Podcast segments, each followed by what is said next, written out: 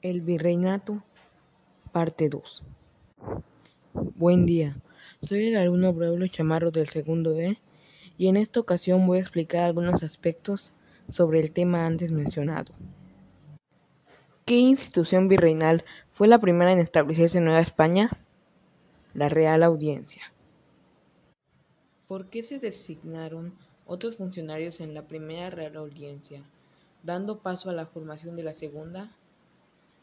Porque esta no estaba funcionando como se quería, ya que ellos hacían lo que querían. ¿Qué tipo de leyes elaboró la segunda audiencia? Aquellas que reprendían y solucionaban los problemas originados por la primera. ¿Qué acciones se realizaron en el gobierno del primer virrey Luis de Velasco en su gobierno para consolidar la autoridad del rey en Nueva España? Fundó el Colegio Imperial de Santa Cruz de Tlatelolco, una escuela para indios, y gestionó la creación de la primera Universidad de México, además de muchas de las instituciones que vimos en la sesión anterior. ¿Por qué la Iglesia tuvo mejor control sobre la población indígena con las acciones del virrey Luis de Velasco? Porque éste les dio gran poder y dominio de algunas de las instituciones que regulaban y controlaban a la población indígena. ¿Por qué el rey permitió que los obispos tuvieran poder en Nueva España? Porque ayudaban a controlar y evangelizar a los indígenas. ¿En qué año sucedieron los enfrentamientos más graves entre virreyes y arzobispos por el poder de Nueva España? Alrededor y a partir de 1624. ¿Por qué los criollos y españoles peninsulares se enfrentaban constantemente en Nueva España durante el siglo XVII?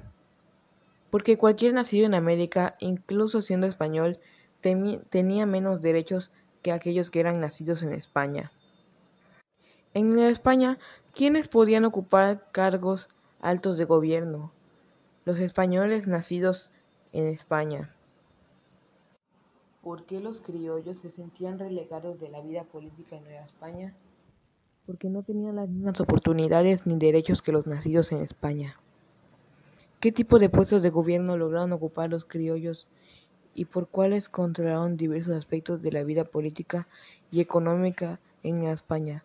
Lograron obtener grandes y buenos cargos, sin embargo, no lograron llegar a cargos tan altos como el del virrey, entre otros de esa índole. ¿Qué tipos de abusos cometían los españoles en contra de la población indígena? Los maltrataban, saqueaban quitaban sus territorios y los designaban como trabajadores. Menciona cuáles fueron las rebeliones más importantes de indígenas y de esclavos negros en contra de los españoles durante el periodo colonial. Fueron la Guerra del Mixtón, la Rebelión de las Siete Naciones y los alzamientos tarumaras, entre otros. ¿Qué acción realizó la corona española para incrementar sus ingresos en Nueva España a finales del siglo XVI? Fue el traer esclavos de África y trabajadores indígenas para acelerar el trabajo y optimizar sus ganancias. ¿Cómo logró la élite criolla acrecentar su poder y tener mejor participación en el gobierno virreinal a mediados del siglo XVIII, haciendo revueltas y quejándose ante el rey? Explica de qué se trataba el repartimiento de mercancías. Tomaban productos y mercancías hechos por indígenas y los repartían entre todos. ¿Por qué la venta de cargos públicos en la España hizo que la monarquía española perdiera el control directo sobre algunas instituciones de gobierno? Porque muchas de ellas, al ya tener recursos y trabajadores, no obedecían al reino, puesto que pensaban que ya no los necesitaban. ¿Cómo se le llamó a la casa reinante que sustituyó a los Habsburgo a principios del siglo XVIII? La Casa de Borbos. ¿A qué se le llamaron reformas borbónicas? La serie de cambios administrativos aplicados por los monarcas españoles. ¿Cuáles eran los objetivos esenciales de las reformas borbónicas? Remodelar tanto la situación interna de la península como sus relaciones con las colonias. ¿Cómo combatieron los Borbón la venta de cargos públicos en Nueva España? Realizando cortes en esos casos específicos. ¿Cómo se le llamó a la nueva división administrativa de Nueva España establecida por Borbón a finales del siglo XVIII, la Real Ordenanza de Intendentes. Define que era una intendencia. Eran demarcaciones territoriales que determinaban un paso jurisdiccional, político o administrativo. ¿En cuántas intendencias se dividió Nueva España? En dos intendencias. ¿Quiénes gobernaron las intendencias y qué poder ejercían?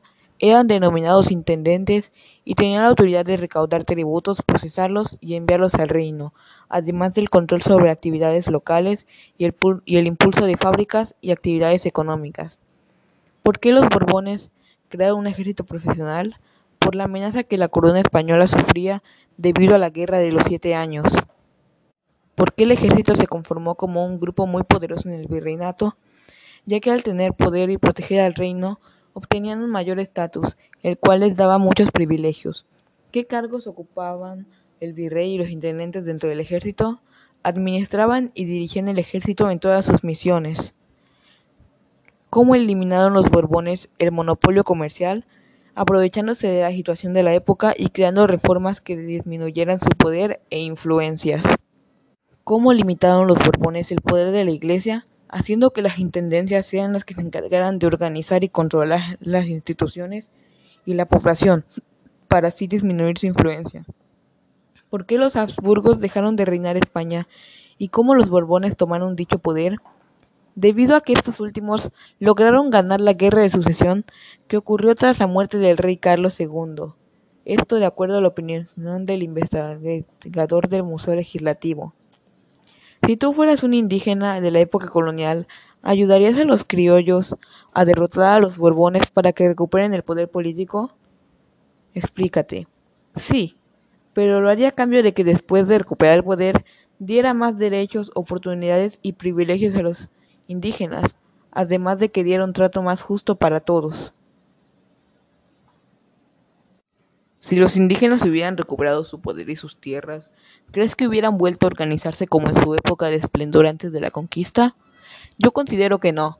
Ellos habrían implementado un modelo de gobierno similar al de los españoles, ya que ya tendrían la influencia de estos, y su método de vida podría resultarles más provechoso ya que ellos veían cómo los españoles lograban sacar mucho provecho de ese modelo de vida, algo similar a lo que ocurrió tras la independencia de México.